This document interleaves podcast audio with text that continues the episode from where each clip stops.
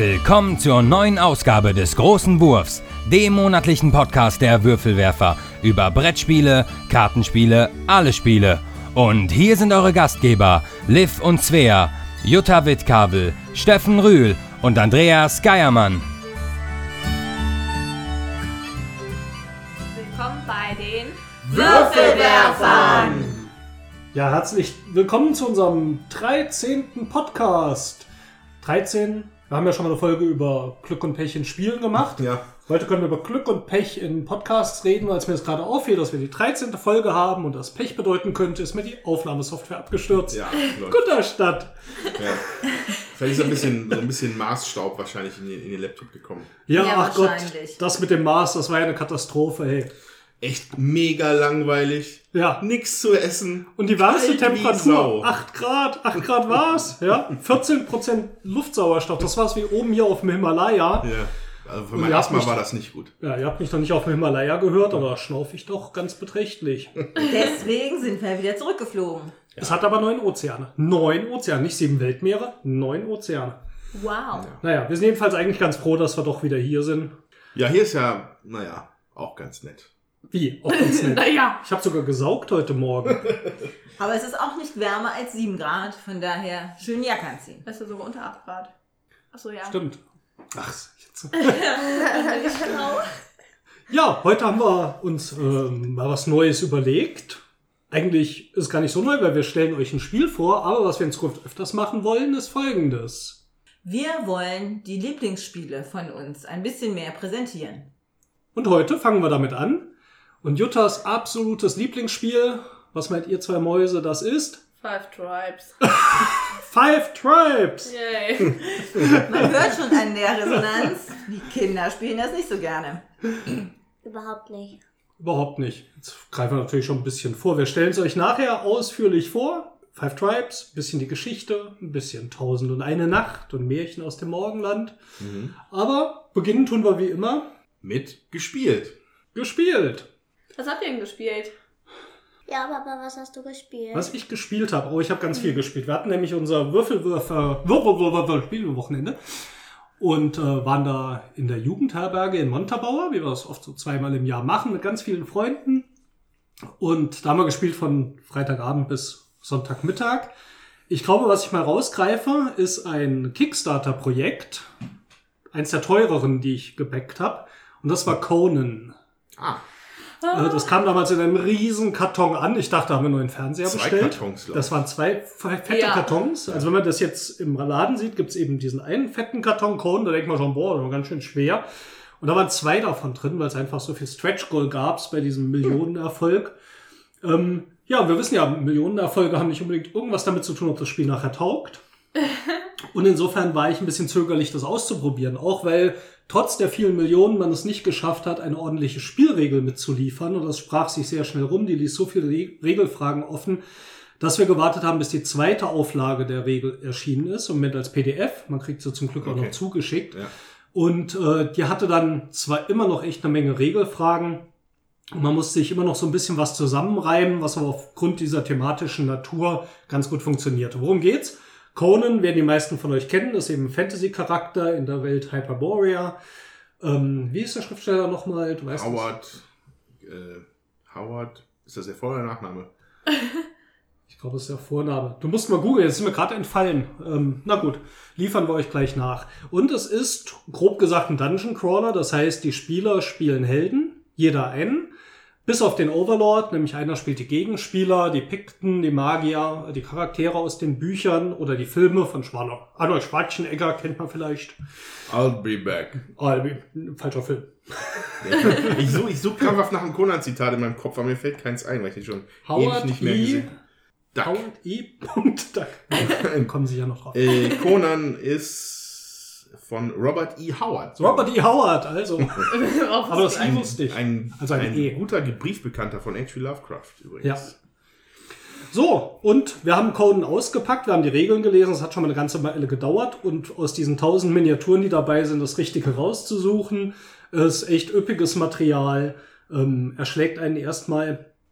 Und ich hatte echt auch so ein bisschen Bedenken, weil ich habe nicht so viel Gutes von gehört, wegen diesem Ärger mit der Spielregel und so. Und dann haben wir das erste Szenario angefangen. Wir müssen aus einem Dorf der Pikten eine Freundin befreien, die da drin gefangen ist. Red Sonja. Nee, ich habe den Namen vergessen. Irgendeine andere. Keine Ahnung. Die liegt nutzlos in einer der Hütten aus Finden. Ach, Der ganze Arme. Spielplan wird erstmal voller Monster gestellt. Also das ganze Dorf, in jeder Hütte stehen mehrere Miniaturen, draußen stehen welche und du denkst, wow, und wir mit unseren drei Hansele, was machen wir denn da? Ähm, wir haben dann beschlossen, wir testen erstmal, wie diese Spielregel so funktioniert und gehen mal mit dem Dieb rein und gucken mal, was passiert. Ja, der Dieb lief rein, wurde umrundet von irgendwelchen Hyänen und war tot. Ja, läuft. Da habe ich gedacht, läuft. Und ähm, ja, das äh, ging dann so weiter, dass wir gesagt haben, hm, wir haben noch den Magier, der soll mal einen Blitzzauber, hat er, glaube ich, gehabt, machen. Und der lief dann rein, macht diesen Blitzzauber, prutzelte diese ganzen Hyänen weg. Und plötzlich sagte der Overlord, meine Güte, scheiße.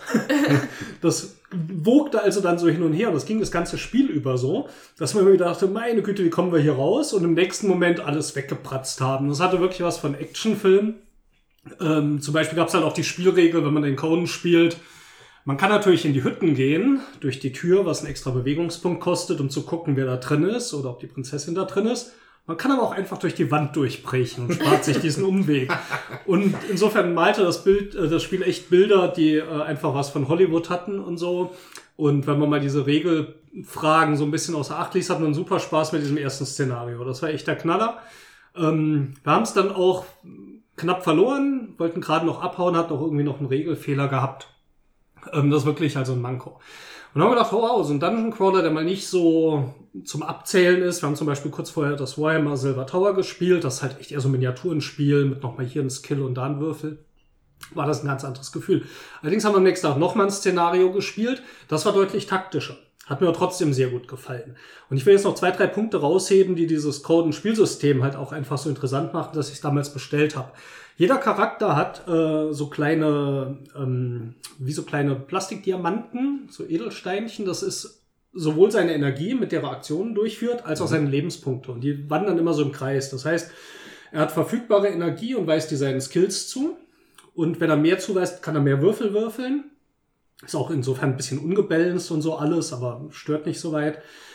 Die wandern dann wieder in die verbrauchte Energie und ein bestimmter Teil geht wieder zurück in die Startenergie, wenn man wieder dran ist. Die hat man wieder zur Verfügung. So, wenn man jetzt allerdings Verletzungen bekommt, dann wandert Teil dieser Energie wirklich in die Verletzung und äh, die steht dann nicht mehr zur Verfügung. Wenn die ganze Energie in der Verletzung ist, ist man tot. So, dann managt man schon mal so seine Skills. Das finde ich ganz cool. Ja. Und der Overlord hat auch eine sehr eigene Mechanik. Und zwar hat er für jede seiner Monstertruppen eine Karte vor sich liegen im sogenannten Fluss. Das heißt, die liegen in einer bestimmten Reihenfolge. Und über jeder Karte ist fest aufgedruckt auf seinem Board so ein Wert von 1 bis 9, wie viel es kostet, diese Gruppe zu aktivieren. Und wenn man eine Gruppe aktiviert, wandert die ans Ende und wird damit sehr teuer, sie nochmal zu aktivieren. Ja. Aber auch Gruppen, die ausgeschaltet sind, blockieren quasi noch diesen Fluss. Die kann man dann entweder äh, wieder mit Verstärkung Okay. wieder auffüllen oder man kann auch für ein paar Energie ähm, die einfach raussortieren, die Toten, und dann rückt der Rest so ein bisschen zusammen. Und das ist relativ anspruchsvoll. Am Anfang denkt man, ja, macht mal so, oder hat man echt ein bisschen was zu grübeln. Insofern fand ich auch, haben beide Seiten Spaß gemacht. Als Spieler fand ich es ein cooles Spiel mit den Helden und als Overlord fand ich es auch cool, da zu versuchen, die Spieler am Erreichen des Ziels zu hindern, obwohl ich es sehr schwer fand. Also Balance muss man vielleicht einfach auch eher so sehen, genau wie dieser ganze Filmansatz. Wenn es Spaß macht, dann haben alle Spaß gehabt. Ich würde aber jetzt nicht sagen, dass der Overlord vielleicht genauso oft gewinnt wie die Spieler. Ich habe Ja. den Eindruck, es läuft ein bisschen anders. Ähm, ich war positiv überrascht. Ich muss wirklich sagen, weil ich jetzt nicht viel von gehört habe, noch nicht viel Hype war und Kickstarter, ja, hm, ist immer Risiko. Ich fand's cool. Mir hat richtig gut gefallen. Ja, ich fand's auch cool. Also ich habe die zweite Runde mitgespielt. Äh, war sehr äh, lustig. Also hat schon Spaß gemacht. Auch ähm, diese.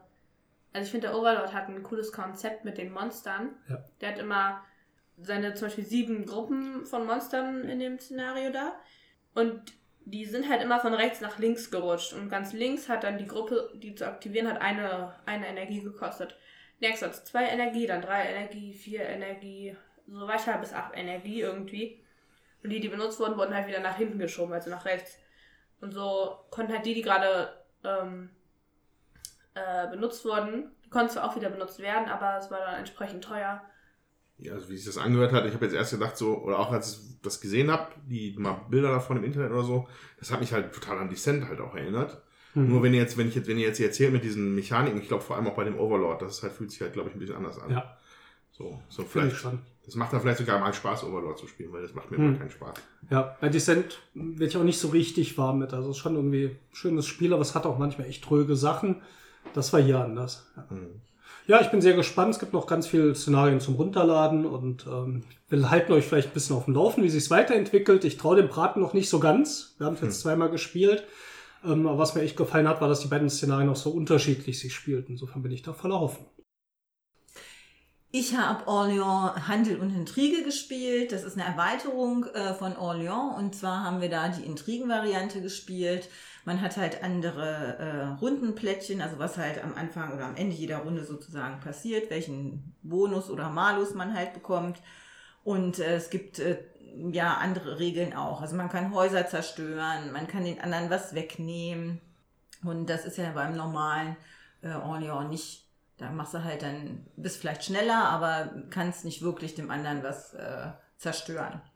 Und ja, von der Mechanik läuft halt wie das normale Orléans, aber vom Spielgefühl, also gerade diese Intrigen-Aktion, das muss man schon sehr mögen, weil ähm, da kann, also mir wurden dann auch einige Spielzüge wirklich kaputt gemacht. Man baut halt wirklich auf und äh, freut sich, dass man das geschafft hat und dann wird einem das Häuschen niedergebrutzelt, weil man Das ist nie nett. Genau, weil äh, jemand was auf dieses ähm, äh, Ablagetableau gelegt hat, wo man halt einen von seinen ähm, Gefolgsleuten oder Männchen, die man dann halt während des Spiels äh, dazu kauft, auf so ein extra Tablett eben legt und das ist dann eine Aktion, dass man jemand anders ein Haus kaputt machen kann. Mhm. Das fand ich ähm, schon stark. Ähm, und so vom Spielgefühl her, find, also ich finde Orléans ist ja ein schönes Spiel, da hat man schon auch damit zu kämpfen, dass, dass man äh, seine Ressourcen beisammenhalten muss und auch diese Rundenplättchen eben bedienen kann. Ähm, aber bei der Intrigen-Variante ist mir zu heftig. Also da habe ich für Hm. mich gemerkt, das würde ich jetzt äh, nicht nochmal unbedingt gerne spielen. Ich würde mal aus, gerne noch ausprobieren, wie diese Handel-Erweiterung ist. Das werde ich dann mal sehen, weil es nicht unser Spiel. Von daher freue ich mich, das auch nochmal auszutesten. Erinnert mich ein bisschen, wir hatten ja als Mystery Game das Keyflower ausgepackt, was ja auch ein bisschen konfrontativer ist und dann aber auch ein Aufbauspiel und vielleicht, also für mich passen halt auch diese beiden Elemente dann nicht immer so zusammen. Wenn man was aufbaut, dann habe ich es auch immer gerne, wenn es ich einfach was schön aufbauen kann. Hat mich schon immer bei Age of Empires 2 gestört, ein Computerspiel, wo man so gegeneinander in die Schlacht zieht. Ich habe immer tolle Burgen gebaut, dann kamen andere und die kaputt gemacht, fand ich mal doof. Ja, also ich fand jetzt bei, äh, also ich fand es härter als bei Keyflower, weil bei Keyflower besetzt er halt, besetzt man halt dann die Plättchen und wenn, meistens gibt's ja noch ein, anderes Plättchen, was so ähnlich ist und man hat halt die Möglichkeit, auf eine andere Aktion noch Hm. auszuweichen und das ist da halt nicht, ja. Man kann natürlich versuchen, noch was anderes dann zu machen, aber das Haus ist kaputt, ne? Und wenn du dann natürlich die auch entsprechenden Dinger da nicht wieder rausziehst und dann da nicht nochmal drüber laufen kannst, ist halt vorbei. Hm. Also ist dann schon wirklich so Zerstörung. Ja, ähm, ich habe eine kleine, feine Sache gespielt, die nennt sich Epic Card Game. Habt ihr davon schon mal gehört? Nein. Gehört das zu diesem Star Realms? Ja, also das ist der Macher von, Star- also die Ja. beiden Macher von Mhm. Star Realms haben das Epic Card Game gemacht. Ich kenne jetzt Star Realms nicht, wie sich das spielt und was man da macht, aber äh, ich glaube, das ist was anderes. Okay. Also, weil, weil Epic ist quasi, ich glaube, das wird beschrieben als Magic Light, Mhm. aber auf Steroiden. Mhm. Äh, ja, also das ist halt, das war halt ein Kickstarter-Projekt von, äh, genau, Darwin Castle und der andere Mann war Robert Doherty. So, die beiden haben das gemacht und ist halt, ähm, ja, also man, die beiden haben das halt im, im, im Kickstarter halt, sind, haben sie damit geworben, dass sie halt auch fantastische Magic-Spieler sind. Und die haben sich da dann äh, auf jeden Fall auch in die Richtung dann ein bisschen orientiert. Also es ist ein tatsächlich sehr viele Ähnlichkeiten zu Magic. Ähm, so, und äh, das wurde halt bei Kickstarter äh, reingestellt und hat dann eine, eine wie ist, also wenn man 50.000 wollte und über 500.000 bekommen hat, dann ist das eine, wie viel prozentige Überfunding? 900? Prozent, viel, auf jeden Fall ordentlich Kohle mit eingenommen worden. und äh, Ja, im Prinzip, also das, das Spiel ist ähnlich wie Magic, es hat halt vier Farben anstatt fünf nur. Ähm, es gibt dann die, es gibt die Good Faction, das sind halt so, so, so Paladine, Engel, äh, so Leute.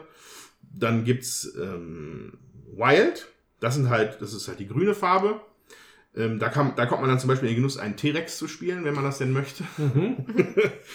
äh, Rot ist Evil, so Vampirkram und Nekromanten und Blau, ja, das ist das ähnelt, das nennt sich Sage Defection, ähnelt sehr dem Blau von Magic, also ein bisschen äh, Kontrolle. ein bisschen Kontrolle, ein bisschen Hex Hex. So, ähm, was meine ich allerdings mit on- auf Steroiden? Also was man halt halt in der ersten Runde bei Epic durchaus spielen könnte, wäre eine 10-12er Kreatur. Easy peasy, halt der T-Rex zum Beispiel. Und da ist noch lange nicht Schluss. Die Kreaturen sind auch noch viel, viel fetter als das. Also wenn man sich mit Magic Wie auskennt, hieß diese 99-99er Kreatur aus, die zweiteilige aus äh, diesem aus Magic? Anglut, glaube ich, Ja. war das. Ähm, ja, Also eine ich, Witz. ich glaube, die ist einfach nur Big Giant Monster oder so. Ja. Ich weiß nicht mehr. BFG. Äh, Big Friendly Na, Giant. wie auch immer. Ähm, und dann, das, daraus zieht das Spiel auch so ein bisschen den, den Reiz. Ähm, dass es halt, es nimmt viele Magic-Mechaniken auf und äh, so Sachen, die man aus Magic kennt, aber steig, übersteigert sie halt wahnsinnig. Mhm. Äh, wie gesagt, halt eine, eine 10-12er-Kreatur oder ähm, irgendwas, was du spielst, was halt allen, was alle anderen Kreaturen stärker macht und noch Lifelink gibt, wenn, also Lifelink, dass man die Lebenspunkte dann bei sich draufkriegt. Halt Karten, die bei Magic völlig übertrieben wären, findet man hier. So. Mhm. Und ähm, es gibt auch kein Mana-System. Die Karten kosten entweder 0 oder 1. Okay. Und du kriegst, kriegst zu Beginn eines jeden Zuges, auch von dem deines Gegners, immer 1. Ich glaube, es geht, das nennt sich Gold. Also, und du kannst halt, du hast halt dieses eine Gold kannst du ausgeben und dann kannst du halt noch beliebig viele Nullerkarten spielen. Und das ist auch von den, von den Regeln, es gibt auch keinen Stack bei, bei Mhm. Epic. Also nicht so, ich reagiere auf das und reagiere auf das und reagiere auf das. Äh, Das geht nur an ganz begrenzten Stellen. Also wenn der Gegner, glaube ich, seinen Zug, immer wenn er die Initiative abgibt, dann könntest du was machen. Mhm. Wenn du noch was tust, ist aber der Spieler nochmal wieder komplett dran. Okay. So, das ist so eine Art von Stack, aber nicht wirklich. Mhm. Und äh, ja, und gespielt hat sich das. Wir haben irgendwie so vier, fünf Partien gemacht. Also man kriegt halt in der Box sind halt alle vier Factions drin mit kompletten Decks, wenn man sich das, wenn man sich das kauft. Ähm, aber empfohlen ist dann so eine Art Draft-Variante oder zumindest, dass man zielt. Man nimmt, nimmt halt, kriegt jeder kriegt 45 Karten und sortiert dann 15 davon aus und spielt dann mit den verbleibenden 30. Das ist das Deck. Mhm. So, und dann hast du halt bunt gemischt, aber das ist ja halt egal. Du hast ja eh nur Gold. Ja. auch nur einen. Mhm. So, und äh, ich, also ich, ich fand es, glaube ich, ganz gut, aber ich muss es noch ein paar Mal spielen, weil was mir aufgefallen ist, dadurch, dass die Karten halt teilweise unverschämt stark sind, ähm, also entweder es gab Partien, da war es halt cool, dann war es ausgeglichen, aber es gab mindestens doppelt so viele Partien, wo du einfach von in der dritten Runde verloren hattest. Mhm. Das ist in dem Fall sehr vom, oder vom, es ist vielleicht noch dadurch, dass ich das Spiel halt noch nicht so gut kenne, aber sonst ist es sehr vom, vom Draw abhängig. Hast du auch 20 Lebenspunkte Man oder wie? 30. 30. Das, was nicht Aber so viel mehr man 10 ist. verliert, ist natürlich Ja, ja, gut. genau. Und das ist halt noch, das ist noch wenig, was man da auf die Glocke kriegt von dem T-Rex. Ja. Ähm, es kann halt ratzfatz zu Ende sein und dann denkst du dir auch so, ja gut, da hatte ich jetzt ja gar, gar keine Chance. Dann spielt man noch. M müsste man vielleicht noch, es geht halt wahnsinnig schnell dadurch. Es ist halt, es ist halt ein entschlacktes, überpowertes Magic. So, und ich glaube, ich fand es ganz gut, aber ich will, will noch ein paar mehr Partien spielen, um da ein bisschen äh, profundere Meinung, profundere Meinung zu haben. So, die Artworks sind halt ganz gut geworden, größtenteils. Äh, Sehen schick aus hier. Zumindest hier auf der Kickstarter-Seite, ne, die wir gerade hier offen ja, haben. genau. Aber hier, da guck mal, ist auch der Raging T-Rex zum Beispiel. Aha. Ich könnte jetzt hier noch auf die einzelnen Mechaniken eingehen, aber das muss ja dann nicht sein. Aber Vielleicht berichtest du einfach nochmal was. Genau. Wenn du öfters gespielt hast, würde mich auch interessieren. Epic Card Game. Epic Card Game. Dann wäre es eigentlich die perfekte Überleitung jetzt zu Svea. Svea hat nämlich am Spielewochenende ein neues Lieblingsspiel, würde ich fast sagen, gefunden. Was ist das denn? Magic. Magic! Meine Tochter spielt Magic. Große Freude bei Papa. Wie kam das denn? Ähm, meine Freundin hatte Magic-Karten mitgebracht und dann hat die das mit ihren Brüdern gespielt. Und dann habe ich auch mit ihr gespielt und als wir dann zu Hause waren, äh, habe ich mir direkt ein Deck zusammengebastelt. Weil der Papa noch Karten hatte, ne? Ja. Der Stefan, schöne Grüße Stefan, uns ganz reich mit Magic-Karten beschenkt hatte. Der Stefan spielt nämlich Turnier und hat dann immer viele Commons, Ankommens und so übrig. Ne, da haben wir paketeweise. Ja. Und haben wir dann Decks gebastelt. Was hast du denn für ein Deck gebastelt? Ein grün-rotes. Gute Kombination. Ah, ich weiß nicht. Ah, ich stehe auf Rot-Grün. also nicht politisch jetzt unbedingt, aber ähm, so zum Wegbrutzeln. Nein, große Kreaturen und dann noch zwischendurch mal einen Feuerball werfen. Das ist für mich Magic. Und hat's gut funktioniert, das Deck? Ja, Gegen wen hast du denn gespielt? gegen dich. Einmal verloren, einmal gewonnen. Ich habe mir noch ein weißes Deck zusammengebastelt. Habe versucht, so eine Mischung aus White Weenie und äh, also kleine weiße Kreaturen und ein paar stärkere zu mischen. Ich hatte einige Flieger drin, aber Svea hatte auch so ein paar Abwehrkreaturen gegen Fliegende reingebastelt. Warum eigentlich? Bestimmt grüne Spinnen. Wegen dir, Ja. Papa, wegen deinen Fliegern. Das wusste sie ja noch gar Nein. nicht. Psst.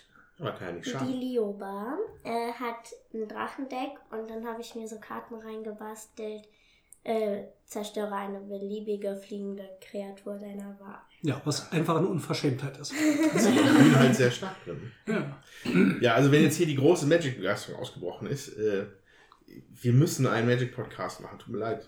Ich habe das jetzt hier extra on air gesagt, ja, damit Ja. das auch passiert. Damit das passiert.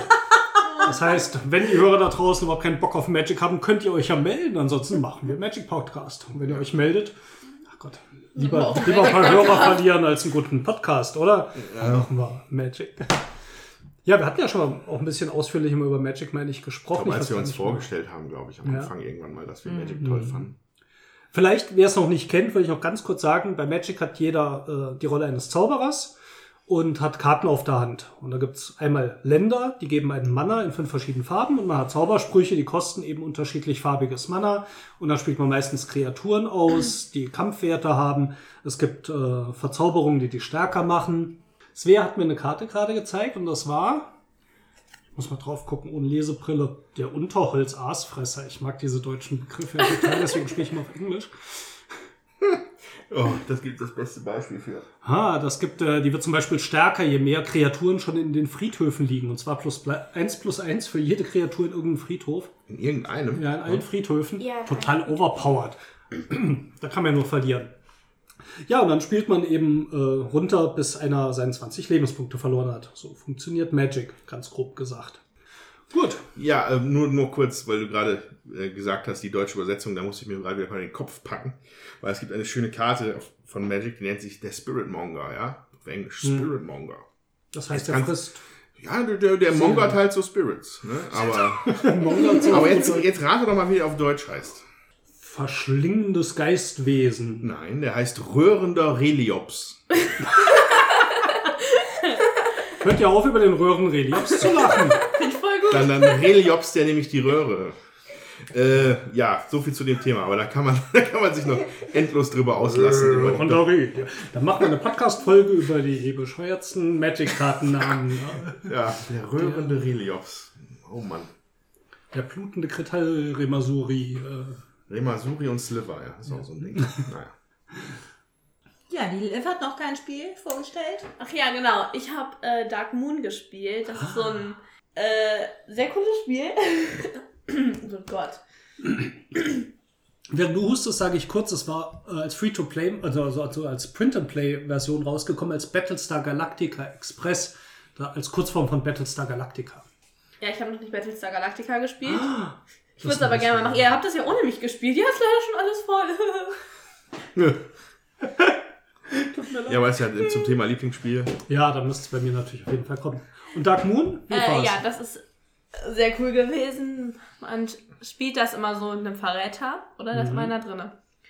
Cool. Und der muss halt dann äh, versuchen, halt den anderen das zu manipulieren. Und man muss halt versuchen, unauffällig zu bleiben. Warst du Verräter? Ich doch nicht. also, ich habe das insgesamt jetzt dreimal gespielt. Mhm. Die ersten zwei Male waren wir beim Tilly, haben das gespielt. Ich war zweimal der Verräter. Das erste Mal, okay, ich war auch noch ein bisschen kleiner, ich habe nicht so wirklich schlau gespielt. Egal, auf jeden Fall war ich dann auch irgendwann so äh, verbannt. Ja. Hat gar nichts mehr funktioniert. Die haben mich einfach nur die ganze Zeit drauf angegrinst und da ihren Spiel zu Ende gemacht. Und dann in der zweiten Runde war ich auch schon nach fünf Minuten wieder verbannt und konnte nichts mehr machen. Ah. Aber diesmal äh, war ich nicht der Verräter, es war der Julian. der hatte doch echt ein Problemchen von uns, weil er davor auch schon mal der Verräter war bei Winter der Toten. Ach ja, und da war er war noch da Verräter und da Verräter und da. Verräter. Rat Also, mal, was er bei Battlestar Galactica war. Er war Mensch. oh, echt? Wow. Ja. Ja, und äh, man ist halt zusammen auf einer Raumstation und die ganzen, äh, heißt, die ganzen Systeme äh, fallen halt nacheinander aus und gehen Ja, genau. kaputt. Und die muss man reparieren und man legt, man hat verdeckt Würfel mit Plus- und Minuswerten und die legt man dann in die Mitte, um zu helfen oder nicht. Man muss aber immer, wenn man gewürfelt hat, auch einen Würfel rauslegen. Das heißt, wenn jemand schlechten Würfel liegt, kann es halt sein, er hat einfach schlecht gewürfelt. Oder er ist halt infiziert und gehört eigentlich in Quarantäne, wie die Liv meistens. Entschuldige mal. Ja, auf jeden Fall ähm, hat es viel Spaß gemacht, habe ich gesehen. Die Mhm. hatten also immer, also ich habe nicht mitgespielt, die hatten Gelächter am Tisch und ähm, haben sich ja gut ähm, amüsiert. Von daher, Und auch identifiziert. Und so auch- ein Spieler kann man sich so als Rollenspieler auch so ein bisschen reinsteigern. ne? ja, auf jeden Fall Dark Moon, aber 60 Minuten habt ihr nicht gespielt, ein Nee. bisschen länger. immer, Diesmal haben wir ne? lange gespielt, wobei die ersten beiden Partien waren tatsächlich so um eine Stunde. Ja, und wer warum Battle- wohl? Ja, okay. Also vielleicht geht's auch ein bisschen anderthalb Stunden, aber als Battlestar Galactica Express, Battlestar Galactica kann halt auch mal drei bis fünf Stunden dauern, je nachdem, wie es läuft. Ähm, wobei wir jetzt das jetzt auch nochmal gespielt haben, da will ich jetzt nicht drauf eingehen, da waren wir auch relativ schnell durch. Ich glaube, so um zweieinhalb Stunden. Aber es ist eine schöne Variante. Es hat halt nicht die Lizenz von Battlestar Galactica. Ähm, klar, die gehört jemand anderem vermutlich, der dafür gezahlt hat. Deswegen heißt es jetzt Dark Moon. Es gibt's aber, äh, man kann es zumindest noch irgendwo manchmal die Dateien finden. Ähm, die meisten sind aber offline genommen worden, um es als Battlestar Galactica Express noch zu spielen. Ich glaube, ich habe es noch irgendwo auf der Festplatte. Muss man dann selber ausdrucken. Und ähm, schönes Spiel, fand ich auch. Ja. So, dann gehen wir jetzt über in die Welt von Tausend und einer Nacht, von Djinns und wie heißen diese komischen Lampen? Öllampen, die man reibt? Turbane, Zauberlampen, Zauberlampen. Säbel, Wunderlampe. Was Genau, so, so Dinge. Sprich kurz, wir sprechen gleich über Five Tribes. Oh nein!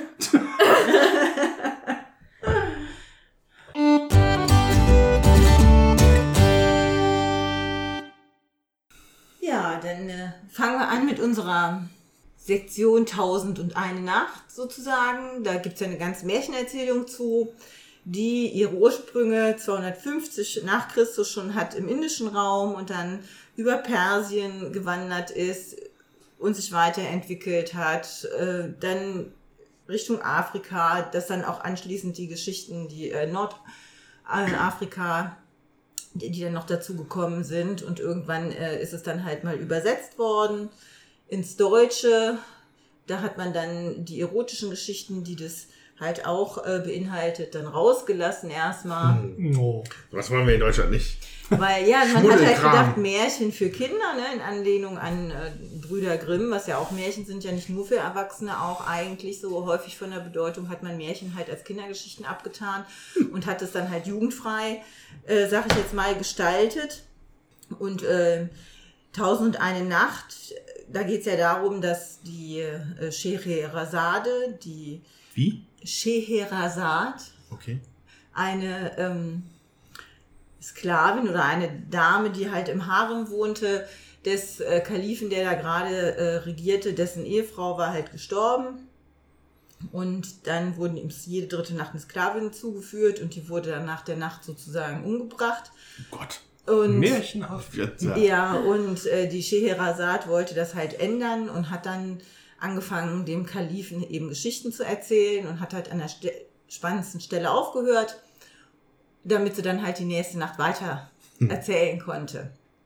Das hat sie halt gemacht, bis sie tausend und eine Geschichte durch hatte. Sie sind mittlerweile drei Kinder geboren und ähm, dann wurde Vom sie halt... Geschichten erzählen schwanger geworden. Ja, so kann es gehen. Es ist eine Version, ne, dass sie dann drei Kinder hatte und ähm, dann begnadigt wurde. In einer anderen Version hat der die dann einfach so begnadigt, weil er sein Unrecht eingesehen hat. Also da gibt es auch unterschiedliche Versionen, unterschiedliche Geschichten, die diesem Zyklus zugefügt worden sind. Ähm, und ja, ich glaube, da gibt es bestimmt auch im Arabischen deutliche ähm, Unterschiede von der einen Version zur nächsten, bis man halt jetzt dann auch das, was wir hier haben dann als deutsche Version, aber es sind ja unterschiedliche Geschichten eben auch drin Mhm. und einige, die wir sicher eben auch kennen, Alibaba und die 40 Räuber, Aladdin Ach, und die ist, Wunderlampe. das ist davon, ich dachte, das wären irgendwelche Eigenständigen, aber. Nee, Okay. ähm, auch Sindbad der Seefahrer ist in unserer Übersetzung äh, zum Teil zugefügt worden. Das war aber auch als eigene Geschichtenerzählung Okay. äh, Erzählung wohl bekannt und nicht in der ursprünglichen arabischen Version. Aber so, was, was man dann so kennt, äh, ist zum Teil eben auch ähm, ja, aus diesem Zyklus. Okay. Ja. Jutta ist nämlich Märchenexpertin, zumindest früher ziemlich gewesen. Also Ja. hat sich aber jetzt echt viel mit beschäftigt. Ich weiß nämlich, ich habe nämlich, als wir uns kennengelernt haben, einen Adventskalender bekommen. Da hat mir Jutta nämlich auf Kassette jeden Tag ein Märchen vorgelesen. Oh. Da war ich, war ich da in Spanien oder ich weiß Ja, nicht, was in Spanien. war ich gerade in Spanien im Ausland und äh, ja, das war total schön. Da konnte ich jeden Tag ein Märchen hören. Und Jutta hat, glaube ich, geflucht, als sie gemerkt hat, wie aufwendig das ist, 30 oder 24 Märchen einzusprechen Ja, aber das ging. vorzulesen. Das ging. Also ich habe mich viel damit beschäftigt, habe die auch zum Teil gesammelt, aber habe jetzt auch die Sammlung irgendwann wieder abgestoßen. Man beschäftigt sich ja eine Zeit lang mit Sachen äh, und findet die eben gut. Und als ich klein war, ich hatte halt von meiner Oma auch die Grimms Märchen geschenkt bekommen, eben diesen Band und ja, habe dann noch festgestellt, dass es auch mehr Leute oder mehr Märchensammlungen noch gibt, eben in unterschiedlichen ähm, Völkern. Ähm, ja, auch das russische Märchen, hier diese zwölf äh, Monate und so. Baba Yaga. Genau. Ne? Und dann äh, habe Baba ich mich. Yaga. Das ist so eine Hexe, die wohnt in so einem Haus. Das zwei Beine hat und rumläuft. Genau, so Hühnerbeine. Das sind ja richtig coole Märchen. Ja. Ja, das ist liegen. echt tolle. Geschichten. Mhm. Ja, sehr, Ja, sehr schön. Also ich, äh, ist ja jetzt ab vom, vom Tausend eine Nacht, aber Grimm ist halt ja schon, also das Original Grimm ist ja unfassbar grausam. Ne? Also äh, letztens habe ich das noch irgendwo gehört, äh, das, das un, un, ungezogene Kind oder so hieß es, ganz kurzes Märchen nur, aber im Endeffekt ist ein Kind, hört nicht auf die Mutter, wird dafür umgebracht und kommt dann als untotes Zombie-Kind wieder. Und muss dann von der Mutter noch in das Grab reingeprügelt werden. Hört, hört, liebe Kinder, wenn ihr euch nicht benehmen will. Also da Also, gibt's ja, schon, das sind halt nicht die, die dann teilweise. bekannt wo- geworden sind. Ne? Da aber Abwandlungen schon davon. echt heftige Sachen. Ähm, ja, und jede Kultur hat halt ihre Märchen und dementsprechend äh, gibt's dann eben auch die aus Tausend und einer Nacht, die dann eben hier nicht so bekannt geworden sind. Aber ich denke so von der Moral, Hm. äh, es ist immer eine moralische Geschichte Mhm. und äh, auch die Märchen, die jetzt hier für Kinder ähm, rausgekommen sind, Grimms, Haufs, Andersens Märchen, das sind ja nicht nur Kin Kindergeschichten Mhm. gewesen. Ja, und so ist das mit diesen ähm, Geschichten eben auch. Und wir hatten auch ähm, natürlich Märchenschallplatten, muss ich dazu Natürlich. sagen. Ja, wir hatten einen Schallplattenspieler und hatten Märchenschallplatten, weil meine Eltern nicht so leseaffin waren und es nicht so gerne vorgelesen haben, aber eine Platte anstellen. Da konnte man uns dann halt davor hocken und dann waren wir leise und haben wir zugehört. Ähm, das passierte ganz oft und Aladdin und die Wunderlampe hatten wir eben Mhm. auch. Und wir haben die so oft gehört, ich konnte als Kinder irgendwann den Text konnte man mitsprechen. Hm. Also bei mir ist es nicht so mit Märchen, sondern eher mit dem Känguru, aber Jede, Das neue kommunistische Märchen. jede Generation hat halt ihre eigenen ähm, Sachen, ne? was dann halt gerade propagiert wird. Jetzt Bei muss man natürlich noch eins erklären. Wenn ihr euch vorstellt, CD fünfmal so groß, schwarz, das ist eine Schallplatte, da hat man früher Ton drauf gespeichert.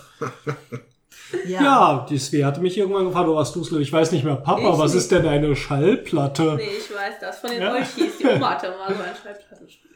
Ich, hatte- ich, hatte, ich hatte tatsächlich auch zwei, also ich erinnere mich daran, zwei Schallplatten gehabt zu haben. Das eine war von Disney, irgendwelche Geschichten mit Tick, Trick und Track. Also da weiß ich noch Mhm. dunkel, das Cover war so gelb mit den, mit den Köpfen von denen drauf. Und die andere war das Album von David Hasselhoff mit I've Been Looking for Freedom. Das war schön, dass du bei unserem Podcast jetzt 13 Folgen dabei warst. Hey, ich war, da war ich noch echt klein, da war ich noch jung. Aber echt klein. Das entschuldigt doch nichts. Meine ersten Musikschallplatten waren ja auch Hallo? ACDC und die, okay, Disco Explosion 1979. Und von denen hat keiner die Mauer niedergesungen. Also, Das, bitteschön. das stimmt natürlich. Ich habe auch Huibu vorher gehabt und fünf Freunde und so. Aber das Ja, eigentlich nicht. Klar. Das Ich hatte mit Tausend und einer Nacht eigentlich wenig zu tun, obwohl ich eigentlich dieses Setting total faszinierend finde und auch, wenn wir jetzt schon über Five Tribes sprechen, werden wir sicher auch gleich über das Artwork sprechen von dem Cover. Und äh, es ist einfach total schön. Ich denke da so an blaue Sternenhimmel und diese Kuppeln und so. Und ich glaube, es wäre auch eine Gegend, die ich unabhängig von jetzt den ganzen politischen Problemen und Sicherheitsbedenken total gern mal sehen würde. Sehr, sehr toller Landstrich auch dort. Ja, aber wo du sagst hier so die Märchen und die Kultur, was wissen, also was, was ist denn hier im Westen überhaupt angekommen? Es gibt ja eine, es gibt ja die Kultur, die da ist und die Kultur, wie sie hier wahrgenommen wird. Also was, was denkt ihr, wenn ich jetzt sage Tausend eine Nacht? Dann denkt ihr an Märchen. Hä? Buch? Was ist das? Sultane, Ja, genau. Also das, was man so kennt, ne, auch aus den Geschichten, die dann überschwappt sind, da fällt mir ein, auch diese Filme, ne? Was, äh, diese, diese Monumentalfilme, die dann da, der kleine Muck, was ja auch ein Märchenfilm ist, was dann da, das glaube ich auch übrigens, ähm, weiß ich nicht genau, kann auch von wem anders sein, das glaube ich von Hauf, ne? Ähm, aber Öllampen. Öllampen, ja, mir aber auch. Basare, Kamele. Ja, aber, aber du wirst doch bestimmt auch, hier, Liv, du wirst doch bestimmt auch Aladdin gesehen haben. Disney ist Aladdin echt nicht? Nee. Ja, wir gucken gerade Star Wars Rebels. Willkommen in der Kultur des Westens. Also, was, also was, ein Bild, was ich halt hier finde ich im Westen halt sehr, was, was halt mir sofort in den Sinn kommt, sind halt Djinn. Genie. Ja. Es gab halt da die Serie damals, Bezaubernde Genie, ne? mit, mit der Frau, die in der Flasche da gelebt hat, für diesen Air Force. Kennt ihr das nicht? Nein, Nee, Bezaubernde nicht Genie? Die Echt letzte nicht? Genie, die ich kennengelernt habe, war bei Harry Potter und hat den, glaube ich, sagen. geheiratet. Jetzt bin ich, der hier die Serien aus den 60ern kennt, oder was? Ja, da war ich ja noch gar nicht auf der Welt. Wenn du so Ich oder was? Klamauk da anguckst. Ihr kennt echt Bezaubernde Ich weiß. Nein, 60ern das wurde dann halt wiederholt, aber wir haben das nicht geguckt. Ich habe das gesehen, dass das wiederholt wurde, Ja, aber mich Ich hat das das nicht nicht. interessiert. Das war so ein, der, da war halt so ein bekannter Schauspieler und der war so von den, so, ein- so ein Air Force-Typ und der hat eine Flasche gehabt, da war halt seine Genie drin, so eine, so seine, so eine Frau im Endeffekt, so eine Genie-Frau. Und da war Das sagt auch einiges für unsere Kultur aus. Ja, und, und die hatten dann halt, dann, die haben dann halt in so, das war halt so ein bisschen so Sit, ja nicht Sitcom-artig, aber so Familienserie. Doch, ja. Ne? Und dann, die hatten dann halt ihr Wohnzimmer und so und da ist ja auch rumgelaufen und manchmal war die aber in ihrer Flasche drin. Und dann hatte man immer so einen, so einen Studioaufbau von dieser Flasche, wo da alles so schön ausgepolstert war mit Kissen und so, da hat die dann drin gewohnt. Nee, kenne Das ich macht mich überhaupt fertig. nicht. Ja, Nee, kenne ich auch nicht. Aber den blauen Genie von Aladdin kennst du? ja den Ja, kenne den ich. kennen wir. Okay, ja, äh, wenigstens. Da konnte man dem Marketing ja auch damals nicht entkommen. ja. Der ist ja auch sehr sympathisch, ne? Ja. Äh, was allerdings dieses Bild hat halt mit den tatsächlichen Konzepten, was Djinne angeht, nicht viel zu tun tatsächlich. Nur so ein bisschen. Was sind denn die echten, die echten Genies? So, also der, ein Djinn, das, das sind halt Wesen, äh, die sind auch im Koran erwähnt. So, ähm, weil laut Koran hat, wurde die, die Erde mit drei Sachen bevölkert von, von Gott. Das sind die Menschen, die wurden aus Lehm geschaffen. Dann gab es die, Engel, die sind aus Licht erschaffen. Und dann gibt es die Djinn, die aus einer rauchlosen Flamme erschaffen worden sind. Genau. Und die sind, äh, diese Djinn haben, also im Gegensatz zu dem, wie man halt meint, die reiht an der Pulle und dann kommt der da raus und man hat dann drei Wünsche frei. Das ist ein Teilaspekt. Aber grundsätzlich sind die Djinne, haben, das ist eine, eine, eine eigene spirituelle Welt, die es gibt, die für uns Menschen nicht wahrnehmbar ist, aber in denen leben die Djinne. Und die Djinne sind oft als äh, Hüter von an bestimmten Orten zu finden in, der, in, dem, in dem folkloristischen Glauben. Und äh, die haben dann die Möglichkeit, wenn die besonders mächtig sind, dir einen Wunsch zu erfüllen. Aber dafür musst du denen natürlich auch erstmal einen Gefallen tun und so. Und das sind eigentlich so, so, so spiritistische Geister, sind die Djinn. Und äh, das Interessante daran ist, Djinne sind schon äh, mehrere hundert Jahre bevor der Koran überhaupt geschrieben worden ist, erwähnt worden. In dem äh, Kulturkreis dort ähm, waren halt, bevor es den Koran gab und den Islam, waren die Djinne mehr oder weniger halt sowas wie, wie, wie polytheistische Gottheiten für, für die Leute in dem Kulturkreis da. Im Irak, in dem ganzen Levante-Bereich da. Und äh, genau, und ähm, die haben es, aber das war halt der ursprüngliche Glaube, also ein bisschen schamanistisch vielleicht. Und der, der, die Djinne können sich dann in Tieren manifestieren, sind Formwandler. Und man, man kann ihnen halt, äh, ja, man, man hat sie quasi angebetet. So. Da gibt es zum Beispiel in Palmyra, das war halt leider in den Schlagzeilen halt über, nur darüber, dass es halt irgendwie vom IS zerstört wird gerade oder wurde. Da gab es alte Reliefe von Djinnen, die halt lange, lange vor dem Koran waren. Genau. Und äh, aber die, die, die, dieser Glaube an, an, an Djinne hat es dann halt in den Koran mit reingeschafft, in den Islam. Also die gibt es halt noch, sind aber, wenn sie es früher halt die Götter waren, die guten Geister, sind sie jetzt eher so ein bisschen äh, Aber auch religiös verankert. ins, ja, also es steht im Koran drin, die haben eine Ah, eigene okay. Sure. Okay. Djinne haben eine eigene Sure zu dem Thema. Nur sind sie halt nicht immer gut, gut gewillt gegenüber den Menschen. Und, äh, und äh, ja, da gibt's also es gibt verschiedene. Da fand ich dann lustig, wenn man sich das nämlich dann, wenn man sich die Worte dann von denen, also wie die genannt werden, diese verschiedenen Djinne, ja, da, da ist interessant zu wissen, wo es dann herkommt, weil was ist zum Beispiel ein Ghoul? Also wenn ich an, an ein Ghoul denke, ist so ein kleines Mon Männchen Ja. bei Descent, was ich weghaue, was Genau. irgendwelche Leichen aufisst. halt Fantasy-Wesen, ne? Aber eine, ein Ghoul ist zum Beispiel eine Art von Djinn in, der, in dem folkloristischen Glauben. Okay.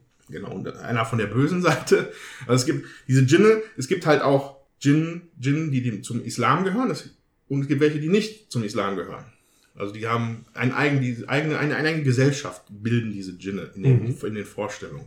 Ja, ich hätte jetzt gedacht, das ist eher so eine folkloristische Parallele eigentlich dazu. Ja, also- dass das religiös verankert ist. Also sehr, also es hat halt dann mit, also mit reingestellt. Ich habe schon vorhin überlegt, ob es im Christentum auch sowas gibt.